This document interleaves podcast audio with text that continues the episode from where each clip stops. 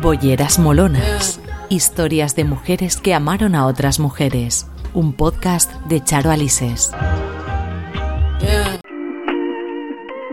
Hoy hablaremos de Jane Addams. Nacida en Illinois el 6 de septiembre de 1860, Jane Addams fue una trabajadora social, feminista y reformadora estadounidense, pionera del trabajo social. Lesbiana visible, mujer comprometida con las personas más desfavorecidas, recibió el Premio Nobel de la Paz en 1931. Tras terminar la escuela, Jane comenzó a estudiar medicina, carrera que abandonó por unos problemas de columna que arrastraba desde su infancia. La imposibilidad de estudiar debido a su maltrecha espalda la sumió en una fuerte depresión y se le diagnosticó una neurastenia. En 1882 fue operada por su medio hermano mayor de la columna y tras seis meses de recuperación y por prescripción médica pasó los dos años siguientes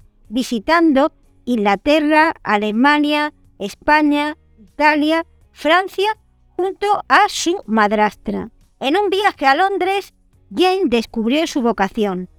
En la capital inglesa visitó el centro comunitario Toynbee Hall y allí despertó su interés por el mundo del trabajo social, al que se dedicó sin descanso desde la vuelta a su país. En 1890 conoció a Mary Rosette Smith, con quien inició una relación que ella definió como matrimonio. Mary Rosette Smith cuidó a Adams cuando ésta estuvo enferma y se ocupó de su correspondencia incluso con parientes cercanos como sobrinos y sobrinas.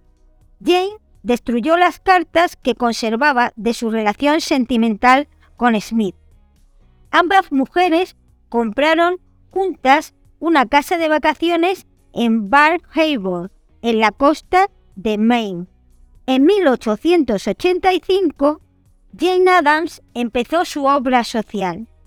Ayudó a los huérfanos en el Chicago's Room y estuvo activa en muchas organizaciones de caridad.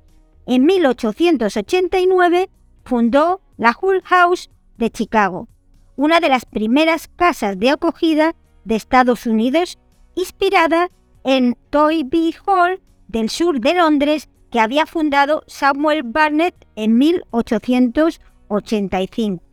Las casas de acogida eran centros en donde la gente sin recursos recibía formación y beneficios sociales y suponían un avance en reformas sociales. A la Hull House acudían cada semana casi 2.000 personas que usaban las facilidades con que esta casa contaba.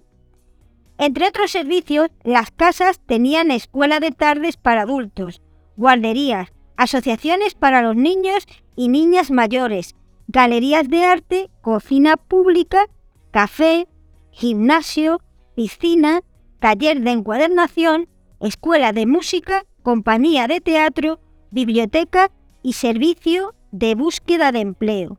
Jane no pensaba crear instituciones de caridad, sino trabajar con y para las personas dentro de las zonas.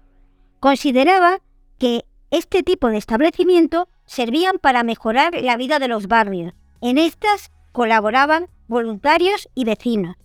La Hull House servía también como institución sociológica para mujeres. Adams fue amiga y colega de los primeros miembros de la Chicago School of Sociology, sobre los que influyó con su sociología aplicada.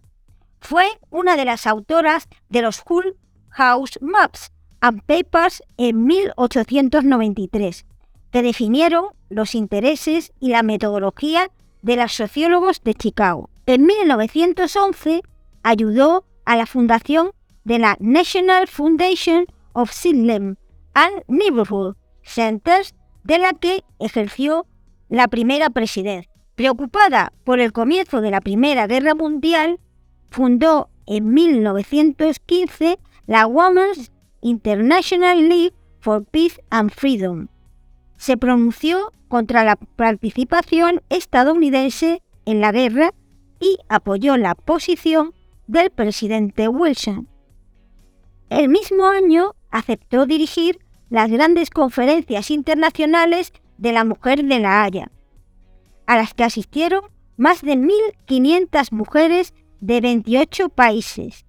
Jane Adams también cofundó la American Civil Liberties Union y la National Association for the Advancement of Colored People. Además, fue miembro de la American Anti-Imperialist League y de la American Sociology Association y participó en el movimiento sufragista femenino. En 1931 se convirtió en la primera mujer estadounidense en ganar un premio Nobel de la Paz por su compromiso social. Bolleras Molonas. Historias de mujeres que amaron a otras mujeres. Un podcast de Charo Alises.